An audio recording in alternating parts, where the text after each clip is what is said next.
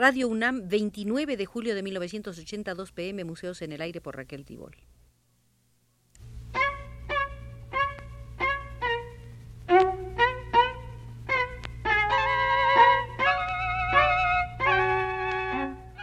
Museos en el Aire.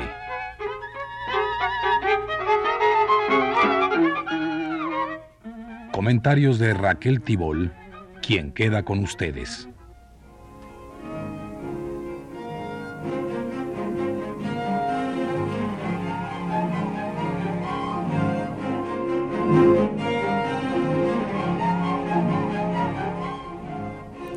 Gracias a la aparición muy reciente del estudio de Teresa del Conde, un pintor mexicano y su tiempo, Enrique Echeverría, 1923-1972, editado por el Instituto de Investigaciones Estéticas de la UNAM en su serie de cuadernos de historia del arte, podemos hoy visitar con más elementos de juicio la sala Enrique Echeverría del Museo del Arte Mexicano.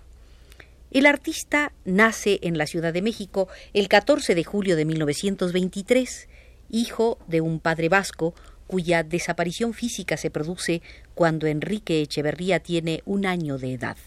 La madre, originaria de Tlaxcala, tuvo que hacer frente a las necesidades desempeñando trabajos eh, de tipo doméstico. La añoranza e idealización del padre desarrollan en Echeverría una singular admiración por todo lo que tuviera que ver con España, y como artista desarrolla una personalidad familiar con varios españoles arraigados en México, como Antonio Rodríguez Luna, Enrique Clement, Vicente Rojo. Echeverría se proponía ser aviador e inició estudios de ingeniería aeronáutica en el Instituto Politécnico Nacional, pero su gusto por el dibujo y la pintura ya había despuntado en retratos que hacía de sus compañeros de clase. A los 20 años abandona la ingeniería aeronáutica y decide prepararse como pintor profesional.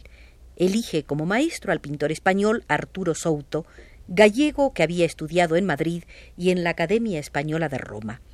Echeverría no pensó nunca en vivir de su profesión de pintor y prefirió, desde 1947, trabajar como dibujante técnico en la Compañía de Luz. La solución fue cómoda, mas no benéfica. Le restó tiempo a la pintura y le hizo llevar una vida menos comprometida. Con el correr del tiempo ocupó en la Compañía de Luz un puesto especialmente creado para él, cartelista en el Departamento de Publicidad. Pero no fue un buen diseñador.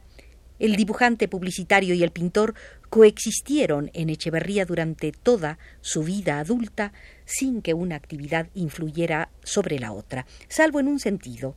Al no tomar la pintura como fuente principal de trabajo, se colocó en posición desventajosa ante quienes sí lo hicieron.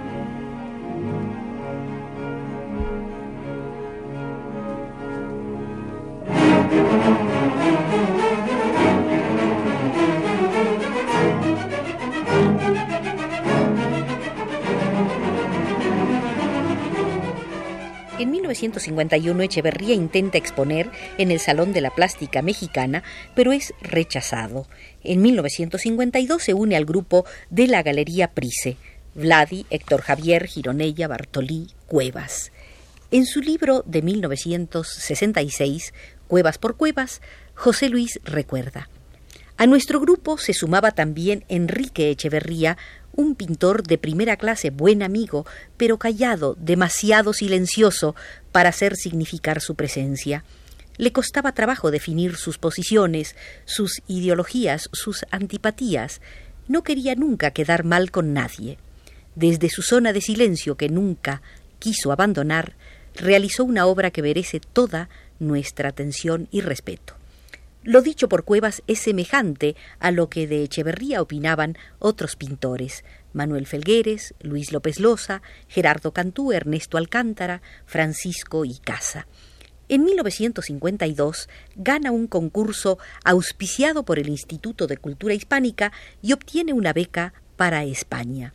Viaja por la península, va a Marruecos, llega a París, ve con recelo la pintura vanguardista europea, piensa que la mayoría de las obras no son más que ensayos.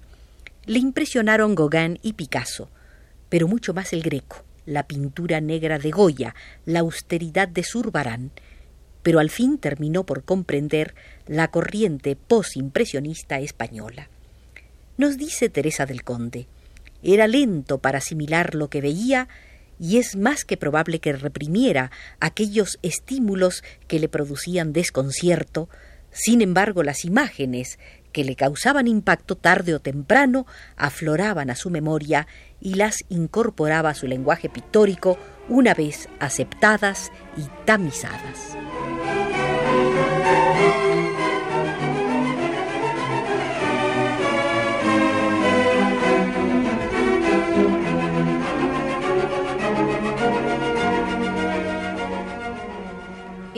Entrevista que le hizo Emanuel Carballo para el periódico Claridades en enero de 1959, Enrique Echeverría dijo: Cuevas, Vladi y yo coincidimos en ideas.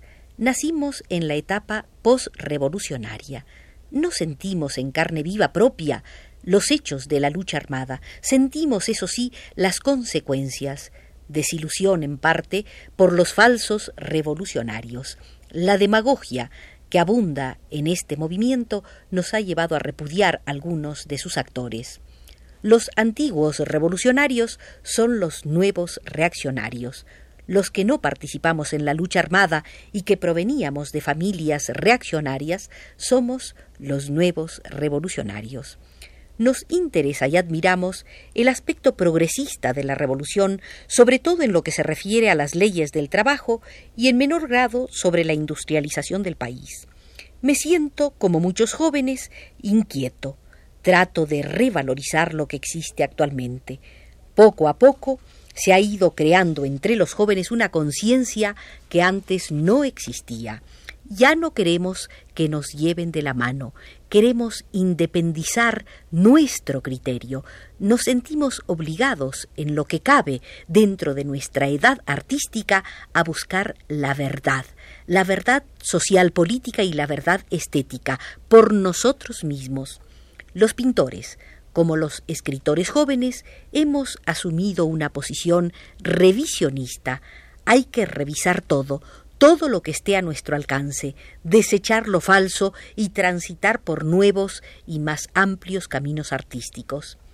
Del realismo, le confesaba Enrique Echeverría a Emanuel Carballo, he ido llegando paulatinamente a expresar la vibración que capte mediante el color, el espacio, el tiempo y la velocidad y que produzca en el espectador esa sensación. La resolución técnica de la obra, composición, luz, color, movimiento, es algo que me preocupa fundamentalmente. Creo que el camino de la pintura, más bien de mi pintura, es aquel que aproveche las ideas aportadas por el abstraccionismo que peligrosamente se alejan del humanismo y las que nos ha legado el realismo, la tendencia figurativa. En otras palabras, tratar la realidad con las nuevas ideas, el artista nunca puede dejar de ser hombre y afrontar el ambiente en que vive. Debe responder, participar en los movimientos sociales y económicos de su hora.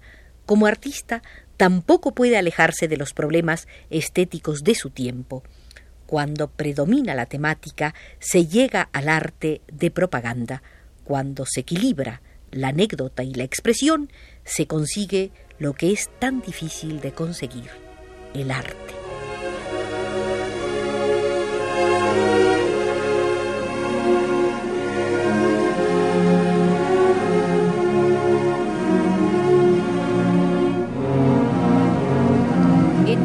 1957 ocurren en la vida de Enrique Echeverría dos hechos importantes. Se casa y le otorgan la beca Guggenheim. Viaja a Nueva York donde pasará doce meses pintando y viendo pintura.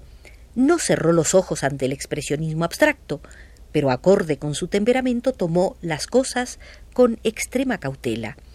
A la pujante vitalidad de la pintura norteamericana se añadieron los reencuentros con los maestros europeos, tanto contemporáneos como del pasado. A su regreso expuso en la Galería Proteo doce telas pintadas en Nueva York, entre ellas un autorretrato ensimismado y melancólico.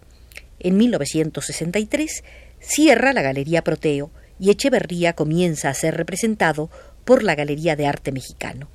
El contacto con Inés Amor fue favorable para Echeverría y le permitió expresarse con sentido de autoafirmación. Sus exposiciones se sucedieron cada dos años.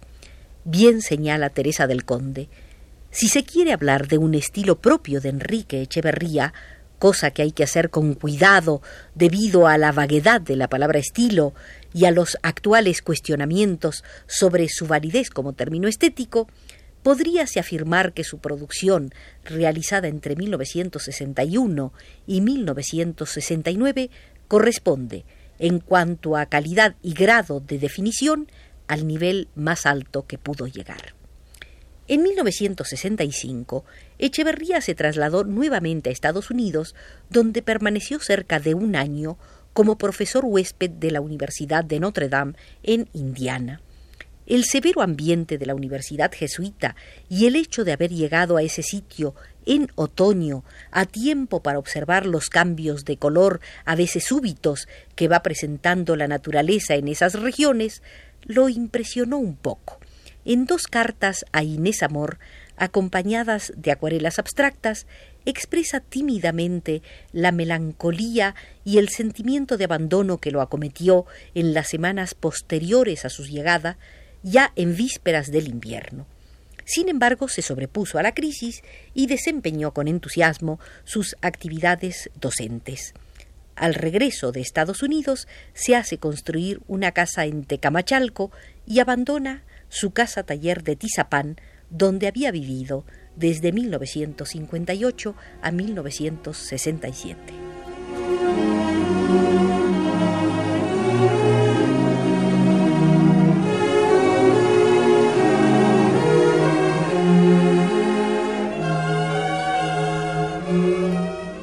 1970 y 1971, Enrique Echeverría tuvo sus dos últimas exposiciones individuales en la Galería de Arte Mexicano.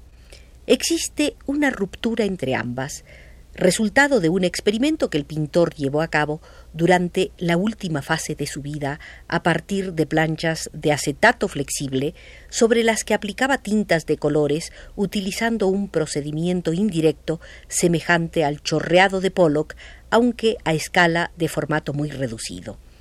En la serie de obras así realizadas, Echeverría recuperó la figura humana, logrando efectos que, de haber sido llevados más lejos, se hubieran concretado probablemente en realizaciones audaces de mayor alcance.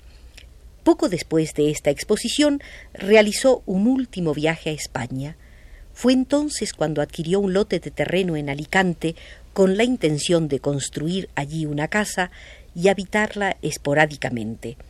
En este viaje empezó a presentar los primeros síntomas de la enfermedad de riñón que terminó con su vida, lo que no le impidió llevar a término sus excursiones, de las que trajo una serie de pequeños paisajes que constituyen una serie de alto valor estético, en la que el artista retomó su gusto por manejar luces, colores y empastes a la manera como lo había hecho en los inicios de su carrera, pero ahora con una experiencia de más de veinte años de labor ininterrumpida.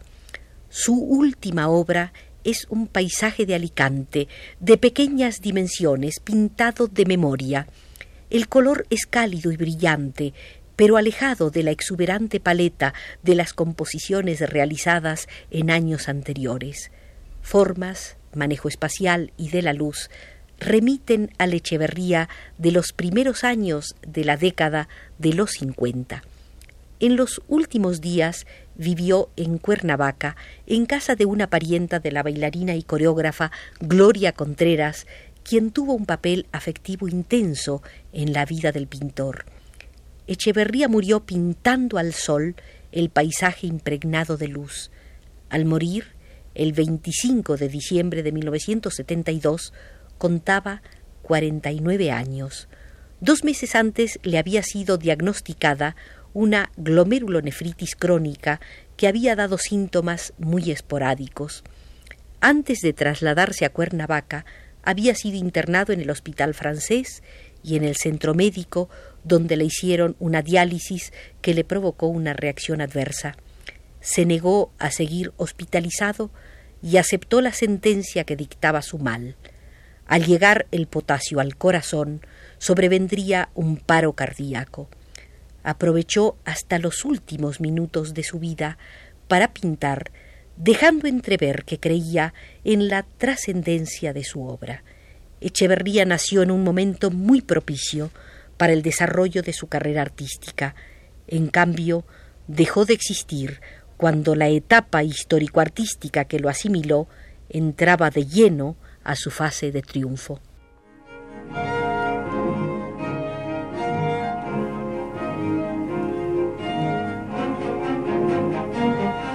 Guiados por Teresa del Conde, hemos recorrido la sala Enrique Echeverría del Museo del Arte Mexicano. Si desean completar esta visión, deberán leer el libro que sobre este artista escribió Teresa y editó la UNAM.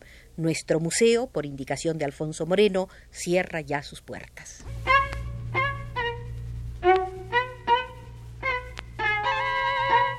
Museos en el aire.